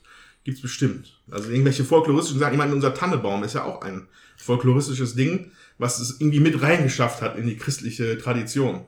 Ne? Das ist ja eigentlich wie so die nordische Tradition, sich einen Tannebaum dahin zu stellen. Ja, also ich glaube schon, dass das, wenn man bestimmte Sachen eben, ähm, also wenn man Religionen integrieren möchte, dass man äh, schaut, dass dann, dass man zu deren Festen oder dass man was äh, übernimmt. Ne? Also zum Mhm. Beispiel die Ostereier, ja. Das ist ja auch ähm, nicht christlich gewesen, sondern auch eher heidnisch. Und dass man auch diese Feste, ähm, ja, Fastnacht, ne, Winter ist zu Ende, ähm, dass dann der Aschermittwoch kommt, dass man das mit integriert hat, dann in die katholische Religion, Ostern, Mhm. ne, Ja. als äh, Genau. lebensspendendes Fest, dann ist dann, hat man da auch ein christliches Ding draufgesetzt. Und ähm, dass man so versucht hat, halt eben die äh, Sachen für sich zu adaptieren, um die Leute von ihrer Herkunftsreligion im Prinzip ähm, loszuhalten. Ja, das hat- fällt denen natürlich hat schon immer ganz gut Marketing. funktioniert. Die, die alten Götter dann zu den Bösen zu machen, das hat schon immer Ja, ganz gut genau. geklappt. Äh, ja, aber, aber ich denke, genau auch so, so ein Prozess wird halt mit diesem Djinn-Glauben verbunden sein. Also ich wusste das nicht, bis ich mich da, also ich dachte, das wäre echt auch nur so ein Hm, Märchen, aber da steht erheb, erheblich mehr hinter. Mhm. ist auch Ähm, interessant. und als Beispiel, wie aktuell das sogar ist, ähm, eine, eine Universität in Islamabad, also Pakistan, hat vor, also müssen jetzt ein paar Jahre her sein, die haben da dann aber Workshops zum Thema Djinn Mhm. weil es gibt viele Leute, die da tatsächlich noch einfach vollkommen dran glauben, dass es diese, diese Geister gibt. Was ja auch schon wieder was über unsere Kultur sagt, dass wir das nicht tun. Genau. Vielleicht. Ja, aber, aber ich hatte jetzt gerade Ghoul gesagt, ne? aber zum Beispiel, was man auch immer wieder hört, ist ja der Begriff Ifrit. Mhm. Also ich kenne es halt von Final Fantasy vor allem. da war es Ifrit. Aber äh, es sind halt verschiedene Stufen. Ein Ifrit ist halt auch eher so ein böse, böswilliger Mhm. Djinn, der aber an sich in Ruinen aufhält und der kann fliegen, zum Beispiel. Oder, und die stärksten der Djinne in der Vorstellung sind die sogenannten Marids. Das wäre da sowas, also M-A-R-I-D. Mhm. Das wären so, das wäre noch am ehesten das, was jetzt der blaue Djinn wäre von Aladdin. Ah, okay. Halt ein sehr mächtiges Wesen, das dir die Wünsche erfüllen kann. Genau. Und dann gibt's noch, ähm, auch interessant, ähm, gibt's die Shaitan. Das habe ich schon gehört. Ja. Shaitan-Djinne. Das sind halt ganz böse. Mhm. Da gibt es ja auch Äh, eine deutsche Ableitung ne, des Wortes. Ja. Ja, ich glaube. Satan kommt davon. Ach so. Ja, also ich glaube, das hat alles halt, glaube ich, so einen, so einen judäischen, ganz alten Ursprung, das Wort, aber das bezieht sich tatsächlich mit darauf. Hm. Weil Shaitane sind Djinne, die, ähm, äh, jetzt habe ich den Namen vergessen, ähm, aber das, das ähm, islamische ähm, ähm, Äquivalent zum, zu Satan. Mhm. I- Irgendwas mit I, I ich habe den Namen jetzt leider nicht mehr parat. Aber die sind dem halt gefolgt. Also es gibt halt eine ähnliche Geschichte wie bei uns, dass halt ein gefallener Engel in die Hölle gekommen ist als Satan und dann da seine Schergen hat. Da gibt es ein Äquivalent im Islam. Und die, die Gefolgschaft von diesem Satan sind halt die sogenannten Shaitan-Djinne. Mhm. Also das ist das, und die sind halt auch wirklich dann sehr böswillig. Gibt es halt dann ein breites Spektrum, was es da gibt an Djinn. Genau. Spannend. Hui. Ja, ich habe mal ein bisschen geschaut, welche Spiele es nun auch noch in diesem Setting gibt. Letztes Mal bei unserem Podcast zu Terraforming Mars sind es ja gar nicht so viele Spiele äh, jetzt über den Weg gelaufen, als wir gesucht haben. Aber nochmal vielen Dank an Steffi, der hat uns nämlich noch in den Kommentaren geschrieben, dass das eine Spiel, an das ich mich nicht mehr genau erinnern konnte, das ich in Essen gesehen habe, sicher Martians, A Story of Civilization war. Und das war es auch. Danke, Steffi. Sah auch ziemlich interessant aus. Läuft wohl über Kickstarter. Und ich nehme an, es ist jetzt noch nicht erschienen, ich hatte es nicht gefunden. Interessiert mich jedenfalls sehr, ähm, dort auch noch mal reinzuspielen. Ja, und ähm, es gibt deutlich mehr, wie gesagt, was jetzt so den Setting von Tausend und eine Nacht hat. Wir haben auch so ein paar, paar Bekannte rausgeholt. Es ist nämlich zum Beispiel eins dabei, was wir super gerne spielen. Und das spielt auf dem Bazar. Eben in diesem Zweistromland, nenne ich es jetzt mal, in diesem Setting. Und das ist Jaipur. Genau. Hört sich aber sehr indisch an. Jaipur, oder? Hm, Ja. Kann vielleicht täusche ich mich jetzt. Dann müssen wir mal googeln, was Jaipur ist. Es ist auf jeden Fall ein Zweispielerspiel. Man muss irgendwie Kamele sammeln und äh, tauschen. Das geht irgendwie hin und her. Man legt was in die Auslage und nimmt was aus der Auslage oder so. Ich kann mich gar nicht mehr so lange dran, äh, so gut dran erinnern. Funktioniert aber zu zweit wirklich nett. Ist auch nicht langweilig. Und ähm, ja, das haben wir schon ganz lange und haben es auch schon lange nicht mehr Mhm. gespielt. Könnten wir eigentlich mal wieder machen. Also ich Jaipur habe ist, Entschuldigung, ja. hab das einmal jetzt, äh, was heißt jetzt gespielt? Ich habe es einmal gespielt. Ich glaube, da war ich sechs oder acht oder so. Und ich glaube, das Spiel ist ab zwölf. Und dann meint der Papa, ja komm, wir spielen das mal. Ich gucke natürlich nicht auf den Deckel, ab wie viele Jahren das ist oder so. Spiel dann da mit, ich verstehe nichts. Hab dann am Ende verloren mit so ein paar Pünktchen aber auch nur. Dann gucke ich später drauf, ja Papa, wie viele Jahren war das? Ja, so ab zwölf. Und ich denke so, mm, Papa. Aber ja. Das kann man nicht immer nachgehen. Du spielst ja auch mal Spiele, ja, okay. wo du ein bisschen jünger bist. Also Jaipur ist tatsächlich indisch, aber diese ganze Anmutung, deswegen würde ich es auch einfach so dabei belassen, ist dieser Bazar und Kamele und Handel mit Gewürzen und so weiter. Du hast So, mir ich, nein, ich wollte nur sagen, sorry, dass ich das dann jetzt so Nö, hervorgehoben habe. Hörte sich einfach nur so an. Mhm. Ja, ähm, auch, es geht auch ins Afrikanische rein. Ich meine, das ist jetzt auch, äh, wir haben zum Beispiel auch Tagi hier mit auf der Liste. Äh, wir haben auch Tuareg gespielt, was definitiv jetzt schon in Afrika reingeht, aber was, da glaube ich einfach von dem ganzen äh, Flair, den wir jetzt eigentlich hier suchen, jetzt nicht nur aufs Arabische begrenzt Mhm, ist. mhm. Ja, und deswegen nehmen wir jetzt mal einen Ausflug nach Indien mit, ähm, weil das Afrikanische sowieso mit drin ist, auch das Spielprinzip, auf dem Five Tribes ja prinzipiert, äh, basiert, ähm, kommt ja doch eher aus Afrika. Jaipur jedenfalls, schaut euch an, super Zweispielerspiel. Alhambra hat natürlich auch diese ganze Optik, obwohl es da ja eigentlich eher darum geht, äh, den Einfluss auch in Spanien, Ja. äh, wie er sich da wiederfindet aus dem Orient und das abbildet. Also da gibt es eine ganze Menge.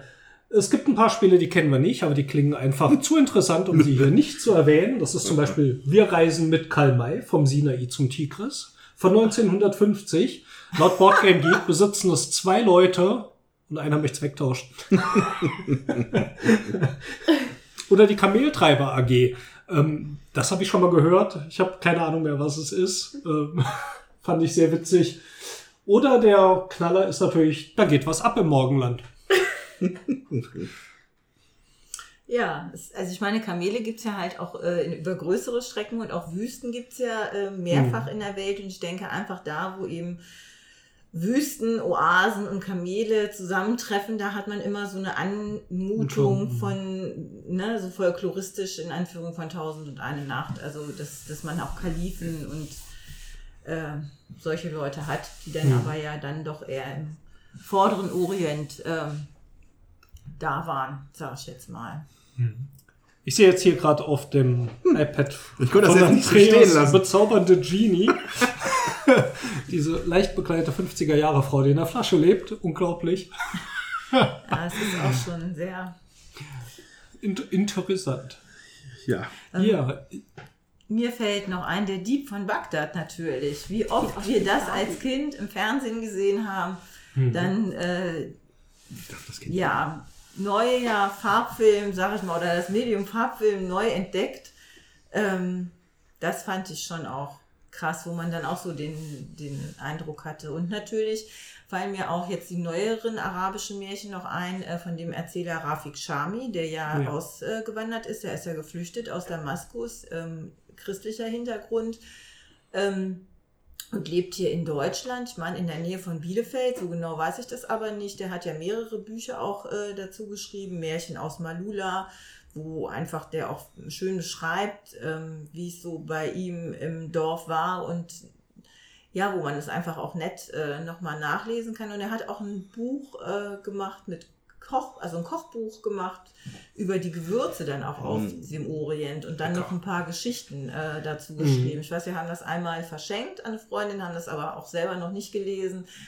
Ähm, sehr schön. Können wir eigentlich mal nachholen.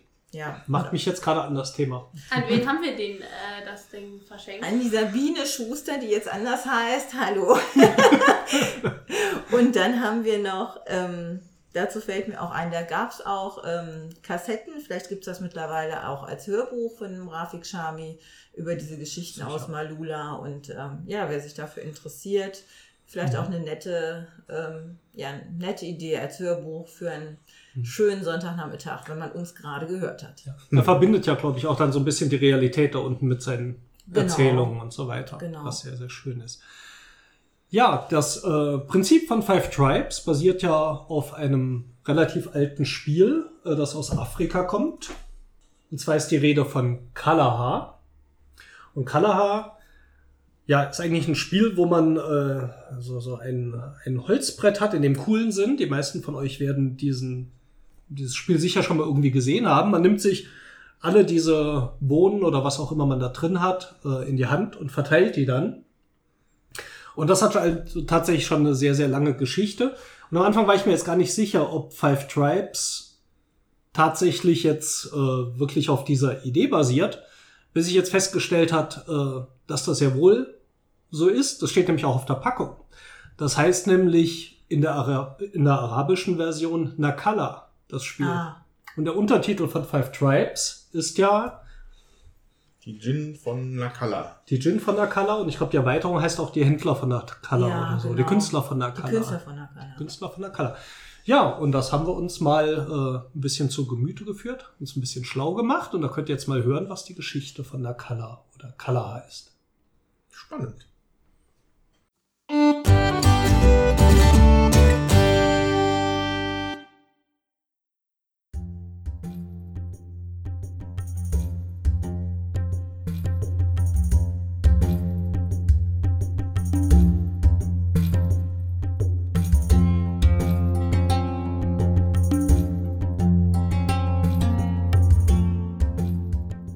Mancala bezeichnet eine Familie von zwei Personenspielen, die vorwiegend in Afrika und Asien gespielt werden und in Deutschland unter dem Begriff Bohnenspiele oder Steinchenspiele bekannt sind.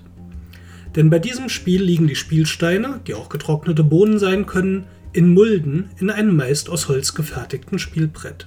Die ältesten gefundenen Spiele dieser Art stammen schon aus dem 5. Jahrhundert nach Christus. Manche Historiker behaupten, es sei das älteste Spiel der Welt, wobei diese Vermutung noch nicht bewiesen wurde. Sicher ist aber, dass Mancala sich über fast die ganze Welt verbreitet hat. In Afrika werden in vielen Stämmen eigene Mancala-Varianten gespielt. Das bekannteste Mancala-Spiel ist Ovare und wird auf einem Spielbrett mit zwei Reihen zu sechs Mulden gespielt. Zu Spielbeginn werden vier Spielsteine in jede Mulde gelegt. Das Ziel ist, mehr Spielsteine zu sammeln als der Gegenspieler. Die Grundregeln, Feinheiten einmal außen vor gelassen, sind einfach. In seinem Spielzug wählt ein Spieler eine Mulde auf seiner Seite mit Spielsteinen und nimmt diese in die Hand. Dann lässt er gegen den Uhrzeigersinn je einen Spielstein in jede Mulde fallen, bis seine Hand leer ist. Wird der letzte Spielstein in einer gegnerischen Mulde platziert und befinden sich dann nur zwei oder drei Spielsteine in der Mulde, so werden diese Steine gefangen. Auch jede direkt davor gefüllte Mulde wird geprüft und die Steine gegebenenfalls gefangen genommen. Das Spiel endet, wenn alle Mulden einer Seite leer sind, denn dann darf der Gegenspieler alle Steine auf seiner Seite gefangen nehmen. Das Spiel endet ebenfalls, wenn ein Spieler 25 Spielsteine gefangen hat. Nun gibt es hunderte von Varianten dieses grundsätzlichen Spielprinzips. Beim ähnlichen Spiel Mancala werden, wenn man auf seiner Seite den letzten Stein in eine leere Mulde legt, die gegenüberliegenden Steine gefangen. Zusätzlich gibt es Vorratsfelder rechts und links der Muldenreihen, die je einem der Spieler gehören und dessen gefangene Steine beherbergen. Die Varianten sind zahlreich. Größere Spielbretter mit mehr Mulden oder mehr Reihen, zum Beispiel 4x6 Reihen, verändern das Spielgefühl. Farbige Spielsteine verändern die Regeln und legen zum Beispiel den Besitz von Spielsteinen fest, ein Konzept, das es im ursprünglichen Spiel nicht gibt. Interessant ist auch die Bandbreite der Gestaltung der Bretter, angefangen von zwei Reihen von Trinkgefäßen mit den zuvor genannten Boden bis hin zu kunstvoll verzierten und geschnitzten Brettern. Stehen keine Saaten zur Verfügung, tun es auch getrocknete Kotkugeln oder die goldenen Kugeln, die angeblich der ghanaische König Nim Yagari im 17. Jahrhundert benutzt haben soll. Die gesellschaftliche und kulturelle Verbindung des Spiels beschreibt der deutsche Wikipedia-Eintrag folgendermaßen. Die symbolischen Bedeutungen der traditionellen Mancala-Spiele sind vielfältig. Oft stehen sie in Verbindung mit dem Wunsch nach Fruchtbarkeit, je nach gesellschaftlichem Hintergrund, zum Beispiel mit der Schwangerschaft von Frauen und Kühen, dem Stehlen von Rindern, dem Fangen von Fischen, dem Regenkult, dem Zyklus von Säen und Ernten, dem Erwerb von Wohlstand durch Handel. An der Elfenbeinküste wird das Spiel nur tagsüber gespielt, nachts ist es den Göttern vorbehalten. In manchen Gebieten dürfen es nur Männer spielen, andernorts ist es ein reines Kinderspiel. Bei Bao, einer der komplexesten Mancala-Varianten mit 4x8 Mulden, gibt es angesehene Bao-Meister und Meisterschaften, unter anderem in Malawi, Kenia und Sansibar, aber auch in Europa. Trotz dieser Vielfalt bleiben viele Spiele beim ursprünglichen Spielkonzept der Mulden und bieten ähnliche Variationen. Das Besondere an Five Tribes hingegen ist die Einbindung des Mancala-Spiels in ein Eurogame als treibender Motor des Spiels.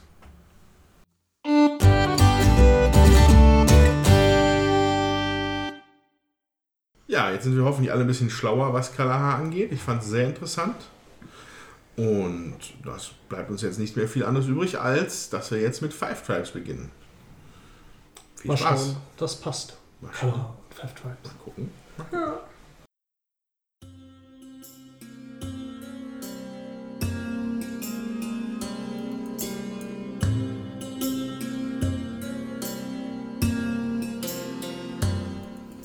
Five Tribes. In Five Tribes, die Djinn von Naquala von Bruno Catalla, versuchen zwei bis vier Spieler der nächste Sultan von Naquala zu werden, indem sie die meisten Siegpunkte sammeln. Auf einem aus 5 x 5 Pappquadraten bestehenden Spielplan findet das Spiel statt. Jedes dieser Plättchen besitzt einen Punktwert zwischen 4 und 15 Punkten, den ein Spieler für sich beanspruchen kann, wenn eines seiner Kamele zum Spielende auf diesem Plättchen steht. Zudem werden im Verlauf des Spiels Palmen und Paläste auf die Plättchen gestellt, die drei bzw. fünf Siegpunkte extra geben. Siegpunkte geben auch beschworene Djinn, von denen als Auslage immer drei Stück neben dem Spielplan liegen und zusätzlich zum Siegpunktwert auch eine Fähigkeit mitbringen, sowie das Sammeln von unterschiedlichen Gütern in Sets, die in einer anderen Marktauslage von bis zu 10 Karten neben dem Spielplan liegen und progressiv mehr Siegpunkte je unterschiedlicher Karte bringen. Für das komplette Set aus neun Karten sogar 60 Siegpunkte. Für die restlichen Möglichkeiten, Siegpunkte zu bekommen, erklären wir nun erst einmal das Spiel. Auf jedes der 5x5 Plättchen des Spielplans werden zum Spielstart drei gezogene, zufällige Miepel gestellt, die es in fünf unterschiedlichen Farben gibt. In jedem Spielzug entscheidet sich ein Spieler für ein Plättchen, nimmt alle darauf stehenden Miepel in die Hand und legt, orthogonal von diesem Feld ausgehend, je einen Miepel auf ein Nachbarfeld, den nächsten Miepel wieder auf ein angrenzendes Feld zum ersten Nachbarfeld und so weiter, bis alle Miepel wieder auf dem Spielplan verteilt sind. Wichtig ist hier, dass der letzte Miepel aus der Hand zu mindestens einem gleichfarbigen Miepel im letzten Feld gestellt wird.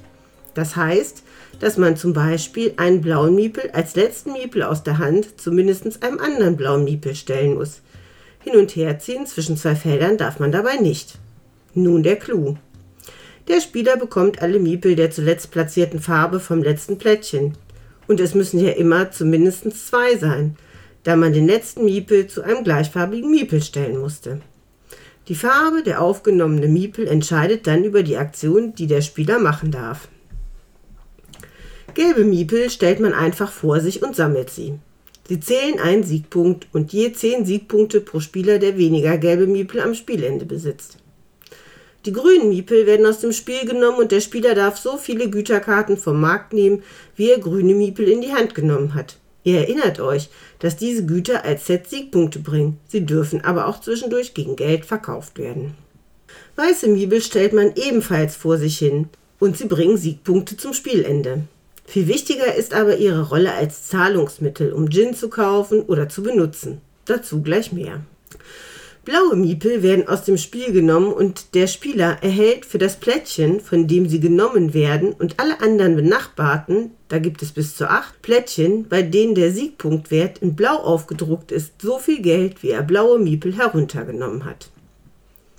Die roten Meuchelmörder-Miepel schließlich können einen Miepel auf dem Spielplan umbringen. Und zwar bis zu so vielen Plättchen Entfernung, wie man rote Miepel aufgenommen hat. Oder man meuchelt einen Miepel, weiß oder gelb, der vor einem Mitspieler steht. Nach diesen fünf Miepel-Aktionen wird geprüft, ob man bei seinem Spielzug den letzten Miepel überhaupt von einem Plättchen genommen hat. Ist das der Fall, darf man eines seiner Kamele auf das Plättchen stellen und nimmt es damit für Siegpunkte zum Spielende in Besitz. Wäre das nicht schon komplex, so ist nach der Aktion der Miepel auch noch die aufgedruckte Aktion des Plättchens möglich eine Palme oder einen Palast auf das Plättchen stellen, für Geld zusätzlich Güterkarten vom Markt kaufen oder an einem heiligen Ort weiße Miepel ausgeben, um eine Gin-Karte aus der Auslage zu nehmen. Oft kostet das Benutzen der Gin-Aktion auch noch einmal weiße Miepel. Die Gin geben dabei so unterschiedliche Vorteile wie zusätzliche Siegpunkte für gelbe Miepel, Palmen und Paläste, Schutz vor Meuchelmördern oder die Möglichkeit, zwei Miepel mit einem Meuchelmörder zu entfernen. Bei insgesamt 22 Gin ist auch hier für Abwechslung gesorgt. Zum Spielende werden alle bisher erwähnten Siegpunkte zusammengezählt. Gelbe und weiße Miepel vor den Spielern, die Siegpunkte für Gin, die Siegpunkte für alle in Besitz genommenen Plättchen sowie Boni für Palmen und Paläste sowie für die Güterkartensets in der Hand. Zudem gibt es noch einen Siegpunkt je Goldmünze. Wer dann die meisten Punkte hat, der hat sich den Thron von Naquala redlich verdient.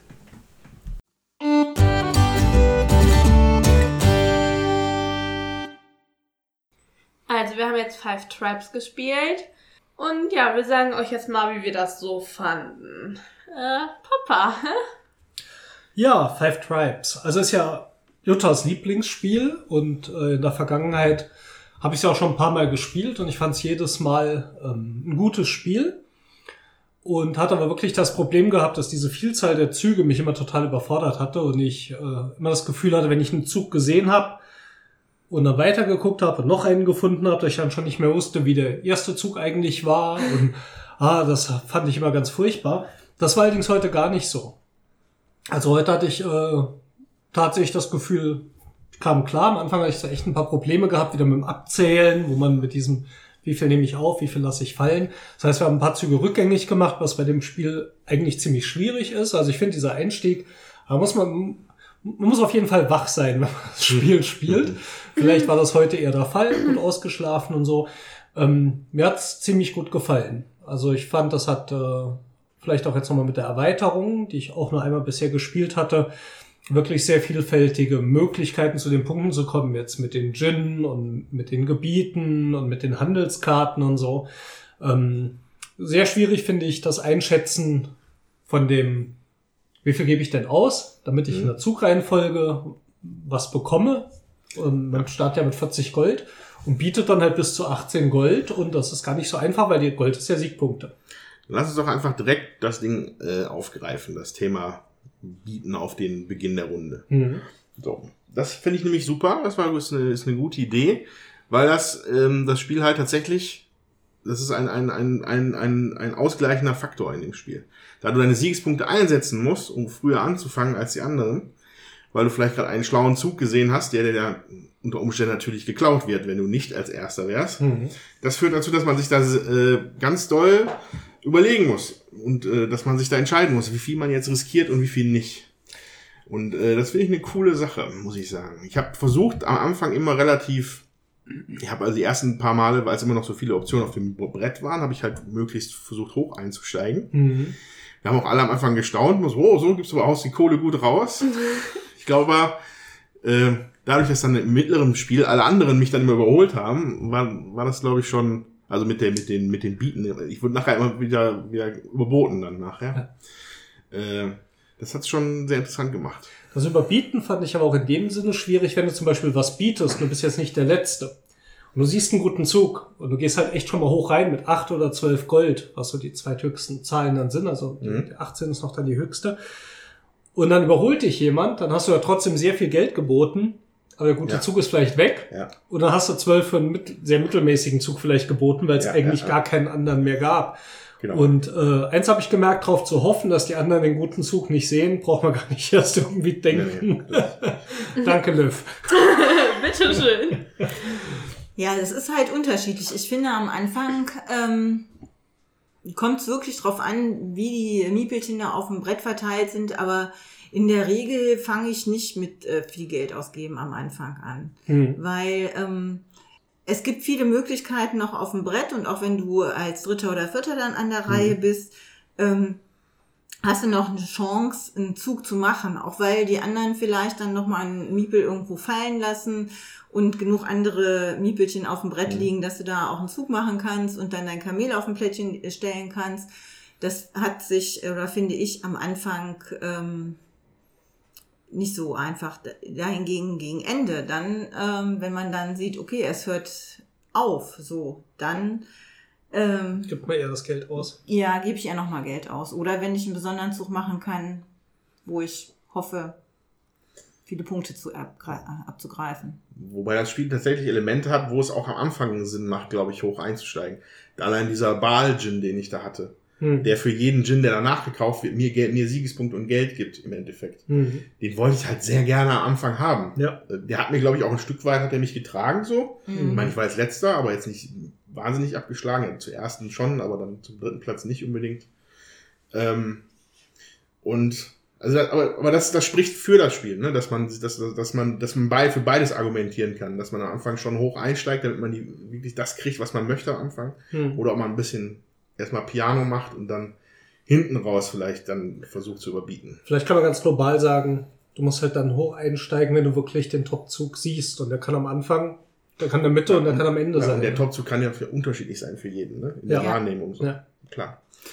Also als ihr da zum Beispiel geboten habt, die 12 und dann die 18 und ich dann nicht mehr auf die 18 konnte und dann Liftchen mich auch noch überboten hat, da äh, hatte ich einen super Zug gesehen und äh, ihr, also für mich, und also der äh, Andreas und der Steffen, die haben dann einen ganz anderen Zug gemacht, wo ich gedacht habe, ah ja, wie schön, Ja, hoffentlich wir- sieht Liv meinen Zug jetzt nicht. Und natürlich hat sie ihn gesehen, das war sehr schade. Ipsi. Aber ähm, ja, das ist also auch für jeden wirklich unterschiedlich, was er denn da sammelt. Ja, also speziell in der Situation, wo du gerade meintest, ähm, sehr interessant. Ähm, ich würde auf jeden Fall sagen, dass das Spiel hat so einen gewissen Pulsfaktor.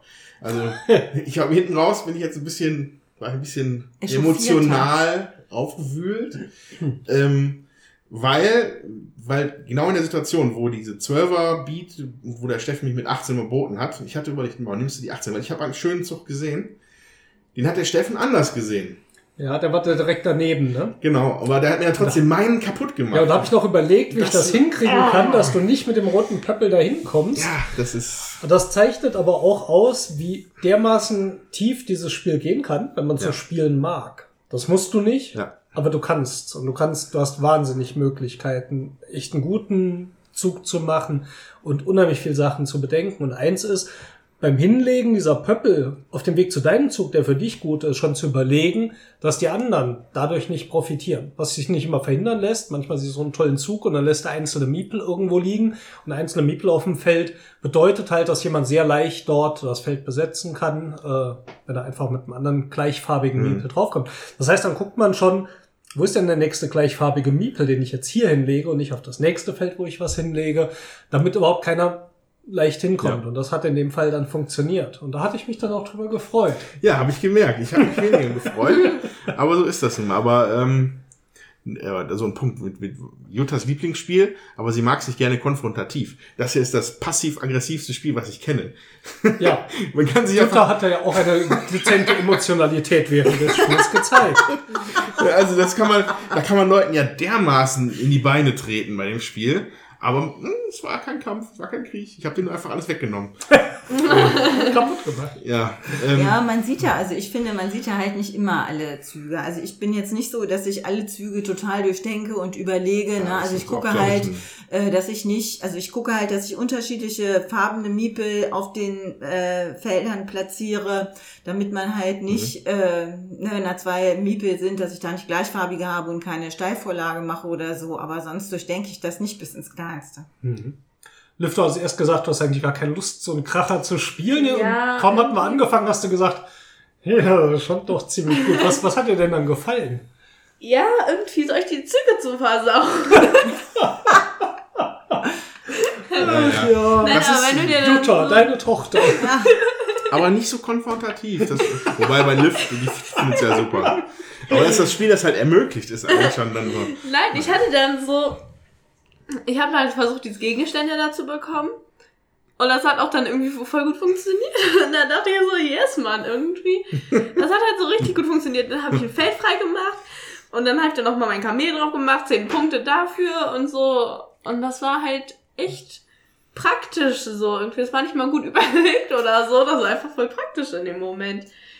Ja, und so. Euch hat auch nicht unbedingt geholfen. Äh, ja, also was, was, was man auf jeden Fall noch sagen muss, das, das Spiel ist wahnsinnig flexibel, finde ich. Wenn, wenn du dran bist, kannst, hast du viele, viele Möglichkeiten.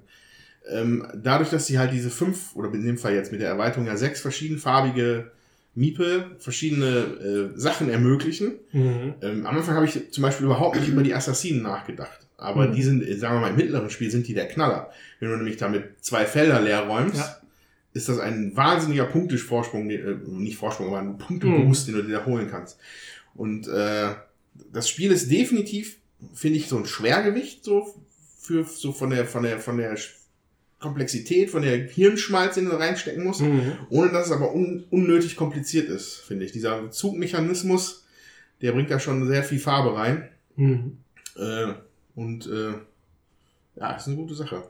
Also ich finde, man kann Hirnschmalz reinstecken, man muss aber nicht, ja. Also ich, da merke ich auch, also als du gerade, also als der Steffen am Anfang gesagt hat, er hätte äh, äh, früher den einen oder den anderen Zug vergessen. Wir haben das am Anfang äh, häufig auch zu zweit gespielt und dann ist es auch nochmal komplexer, weil man Mhm. hat dann äh, von jeder Farbe zwei, ähm, äh, ist, man ist halt zweimal dran sozusagen und kann sich überlegen, ob man abwechselnd oder hintereinander dran ist, je nachdem, wie man einsetzen will. Und dann, Hm. wenn ich dann Ja. zwei Züge hintereinander machen will, äh, wie äh, setze ich denn am besten oder was biete ich denn am besten und so. Und das ist schon, ähm, dann wird's halt noch komplexer. Und du Das- weißt natürlich genau, was der andere möchte.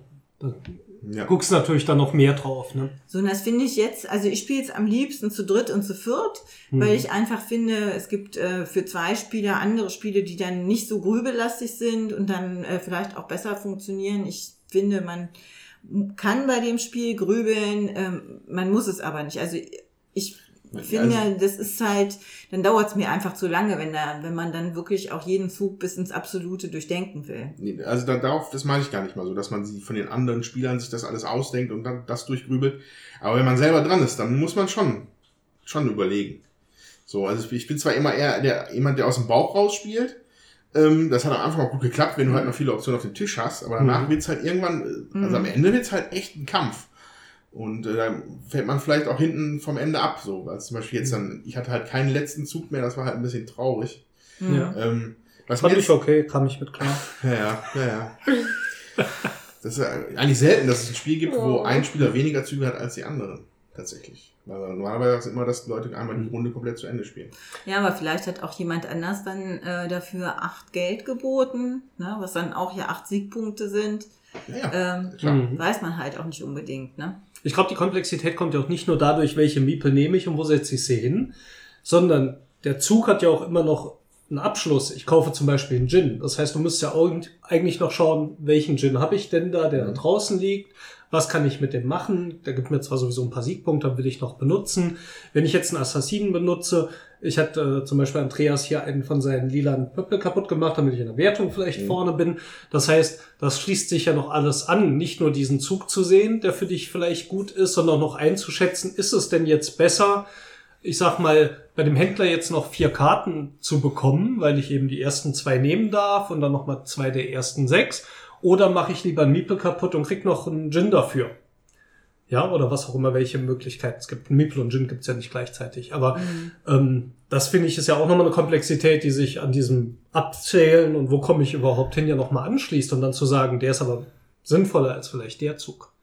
Was mir jetzt noch speziell aufgefallen ist, weil du gerade gesagt hast, die Karten von den Händlern. Ähm, ich bin, also ich glaube, ich müsste es öfter spielen. So auf den ersten, auf die erste Partie hin, habe ich das Gefühl, dass es schon so äh, die Strategie, die man ein bisschen fahren muss, dass man diese Waren zumindest, dass man da ordentlich was bekommt. Also ich habe halt wirklich das Gefühl, dass es da lächerlich viele Punkte für gibt. Also ich glaube bis zu 60 im, im, im Maximalfall. Vorher hatten wir, hatte Jutta gesagt, ja, es kommt aber selten vor. Ja, sie hatte dann halt nur das einen unter dem Maximum. Ja, sie hat dann 50. Ja. ähm, und äh, ja, und, und ich glaube, man, also was man zum Beispiel, was, was nicht, nicht wirklich funktioniert, ist, glaube ich, die Weißen zu sammeln. Die weißen Pöppel. Nee, die gibst du, glaube ich, besser aus. Die ne? kann man Für besser ausgeben, Punkte. obwohl die halt Siegespunkte geben, das ist dann nett, aber das kann halt nicht mithalten mit denen, was die Visiere unter Umständen bringen, Mhm. bei die gelben Miepel, vor allem bei einem Vierspielerspiel. Mhm. Weil ähm, die Wertung daran ist halt interessant, weil man kriegt für jeden, den man davon hat, einen Siegespunkt. Mhm. Und für jede Mehrheit, also für nicht doch für, Für jede Spieler, Mehr, vor dem man liegt. genau, für jede. Mehrheit, die man hat gegenüber den anderen Spielern, gibt es nochmal jeweils zehn Siegespunkte. Mhm, Das, Das heißt, ist- bei vier Spielern gibt's Ja. 40 Punkte. Nee, Nee, 30, 30 plus. wenn du führst. Genau. Für jeden der anderen Mitspieler 10 plus die Anzahl. Das macht auch einiges aus. Ähm, Das mit den äh, Handelskarten fand ich auch äh, relativ schwierig daran zu kommen, weil ich am Anfang nicht die ersten Züge, äh, sagen wir, eine der ersten beiden waren und da war von der Auslage schon massig weg. Da, da, als ich Mhm. zum Zug kam als Dritter oder Vierter, lag genau noch eine Karte da. Ja. Und äh, da hatte ich so das Gefühl, oh, das, das hatte mir schon einiges in dieser Strategie verbaut. Also Mhm. da hätte ich, glaube ich, auch, ich habe irgendwann noch so eine Karte gekauft, hätte ich mir einfach schenken sollen. Also ich glaube, muss man auch dann wirklich konkret umschwenken und Mhm. seine Punkte woanders holen. Ja, also ich habe ja auch mit anderen Leuten schon gespielt und äh, in der letzten Partie sind, äh, da kann man das eigentlich nochmal ganz gut äh, sehen. Da äh, ist einer, ähm, ist auf Geld gegangen und hat halt geguckt, dass er die Kamele verbaut und äh, eben auch ähm, Palmen und Paläste auf seine Karten kriegt und ein paar Gins. Und der andere ähm, ist halt auf die Miepel gegangen, auf die gelben, dass er da die Mehrheit hat, hat auch ein bisschen Geld gehabt, aber weniger. Hat auch nicht geschafft, so viele Kamele zu platzieren, aber dafür hat er über die Karten ganz viele Punkte gemacht. Und ähm, die sind dann beide mit der gleichen Punktzahl rausgegangen, ja, mit 174 und äh, ich hatte 155 und die ähm, vierte Mitspielerin hatte 150, wo klar war, ja, also das, ähm, das kann, können auch schon wirklich äh, dann Mhm. Überlegungen sein. Ne? Also der eine hatte gar keine Karten, hat geguckt, dass er Geld, also nicht so viel Geld ausgibt für seine Züge, dafür alle seine Kamele und Zelte und verbaut. Das hat dem 74 Punkte gebracht. Das ist jede Menge. Jede Menge, okay. äh, ähm, weil du da gesagt hast, die Paläste und die Palmen, da haben wir noch gar nicht erwähnt. Ähm, also das sind halt die speziellen Felder auf dem Spielfeld, die, wenn sie einmal, also wenn sie einmal benutzt werden oder wenn man da mal, nee, wenn man drauf war, einfach nur wenn wenn, man, man was wenn man. Ne? draufkommt und nee, wenn man Miepel runternimmt. Genau, das ist halt eine, das ist nochmal, das Spielfeld selber ist an der Stelle auch flexibel. Also, weil da, weg- da wachsen halt dann Palmen oder es werden Paläste gebaut und das Ding wird halt immer wertvoller. So, obwohl man das dann im ersten Durchgang wahrscheinlich nicht, nicht sofort abgreifen kann, weil da halt noch Männchen drauf liegen. Ähm, aber dadurch ent entwickelt sich halt über die Partie halt noch so Schwerpunkte auf dem Mhm. Spielbrett. Das ist halt auch irgendwie ganz interessant gemacht. Das ist, also das ist nicht so statisch, wie man das vielleicht meint. Das kommt halt auch noch drauf an. Es gibt auch noch Gins, die dir erlauben für einen ähm, Sklaven, glaube ich, oder einen weißen Miepel, so genau weiß ich es nicht mehr, dass du dann zusätzlich auf deinem Plättchen noch eine Palme äh, bauen darfst, ne? Oder noch mal einen Palast bauen darfst. Wenn du Wachsen so mehrere ein- Palmen oder wächst nur eine? Nee, mehrere. Also immer aber wenn das man. hatten wir, glaube ich, fast nicht. Ne? Doch, Wir- hatten wir. Ja, Auf okay. dem- nee, hatten ja, wir nein, jetzt, wir ich, hatten eine jede Menge nicht. Paläste, aber ich Ja. glaube immer nur einzelne Palmen. Ja, also immer, wenn du was runternimmst, halt, äh, kommt dann eine Palme oder ein äh, Palast halt drauf, Ja. je nachdem, wie viel da ist. Und dann gibt's halt zusätzlich noch Gin, wenn du so einen hast, Mhm. der dir dann eben auch in deiner Runde ja erlaubt, auf dein eigenes Plättchen noch eine Palme zu setzen oder einen Palast zu setzen, Mhm. je nachdem, was für einen Gin du eben hast. Und das äh, ist natürlich auch nicht schlecht, ne? Mhm. So. Ja, unabhängig von den ganzen spielmechanischen Sachen, die für mich sehr gut funktionieren, würde ich auch ein paar Worte über das Material verlieren. Oh ja. Weil ich finde, das Spiel sieht einfach hammermäßig aus. Ja. Das ist natürlich hier wieder mal Days of Wonder, die das Spiel hier von Bruno Catala so dermaßen schön auch umgesetzt haben. Das hat, finde ich, wundervolles Artwork, so leicht ins Comic-artige mit diesen Tausend eine Nacht, über was wir vorhin schon gesprochen haben. Äh, diese schönen Plättchen, Sehr kreative Bilder für die Djinne. die Djinne sind ganz toll gezeichnet, tolle Artworks. Ähm, selbst Sachen wie die Plättchen und das Geld, das fühlt sich alles irgendwie toll an. Die Miepel, mit denen man hier auf seine, seine Züge setzt, die Kamele. Äh, die goldenen Paläste, also Wahnsinn, finde ich. Ja. Das ist einfach ein Kunstwerk in sich, wie dieses Spiel gemacht ist. Selbst die Spielübersicht sieht klasse aus. Ja. Ja, die Regel sieht Ja. toll aus. Der, ähm, ich weiß gar nicht, ob der Font, der, die, der Schrifttyp da jetzt irgendwas Lizenziertes ist. Das sieht fast so aus, als hätte man es dafür äh, noch mehr gemacht. Passt einfach alles super zusammen. Ja, und wir haben ja noch eine Ausgabe, wo Sklaven drin sind. Das muss man natürlich auch nochmal sagen. Da gab es dann einen Aufschrei der Bevölkerung, also in Deutschland eher weniger, glaube ich, sondern eher in den USA. Dann hat man ähm, da das nochmal geändert. Die Fakire. Und in Fakire. Ja, wir haben ja noch die eine der ersten Ausgaben, da ist dann halt, sind dann die Sklaven drauf. In den weiteren Ausgaben sind dann äh, Fakire drauf, so dass wir auch in der Erweiterung dann Fakir, ähm, Fakire abgebildet sind auf der Erweiterungsausgabe. Ja gut, also.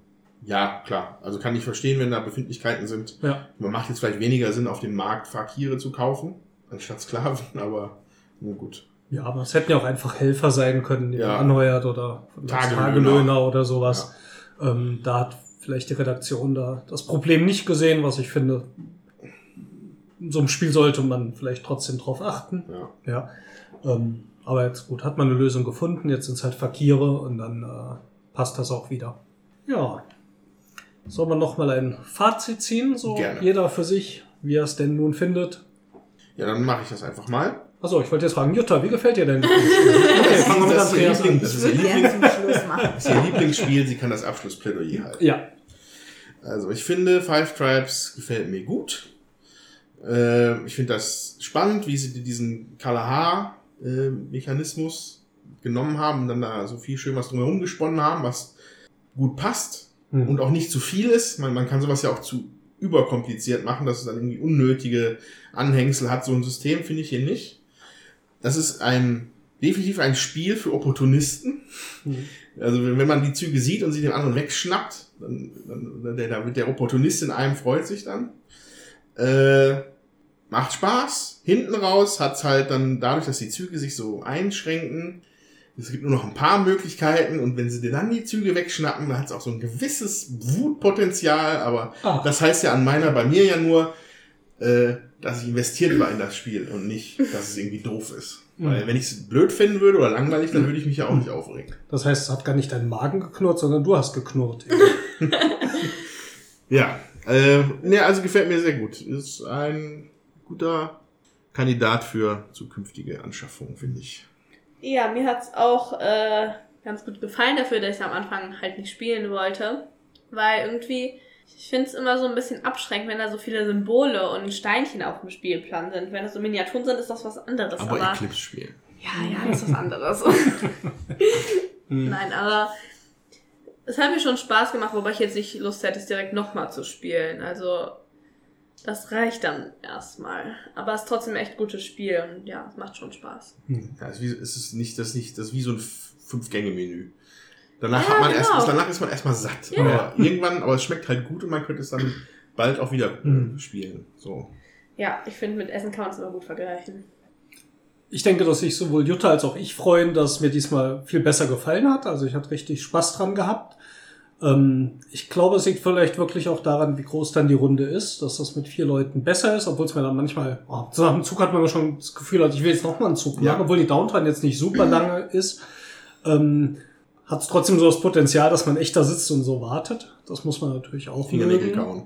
Genau, man kann sich nicht viel vorplanen, äh, weil natürlich dort, wo die Miepel hinkommen, immer deine Züge verändern. Zumindest die meiste Zeit vom Spiel gegen Ende lässt dann natürlich ein bisschen nach, dann gibt's halt nicht mehr so viele Optionen.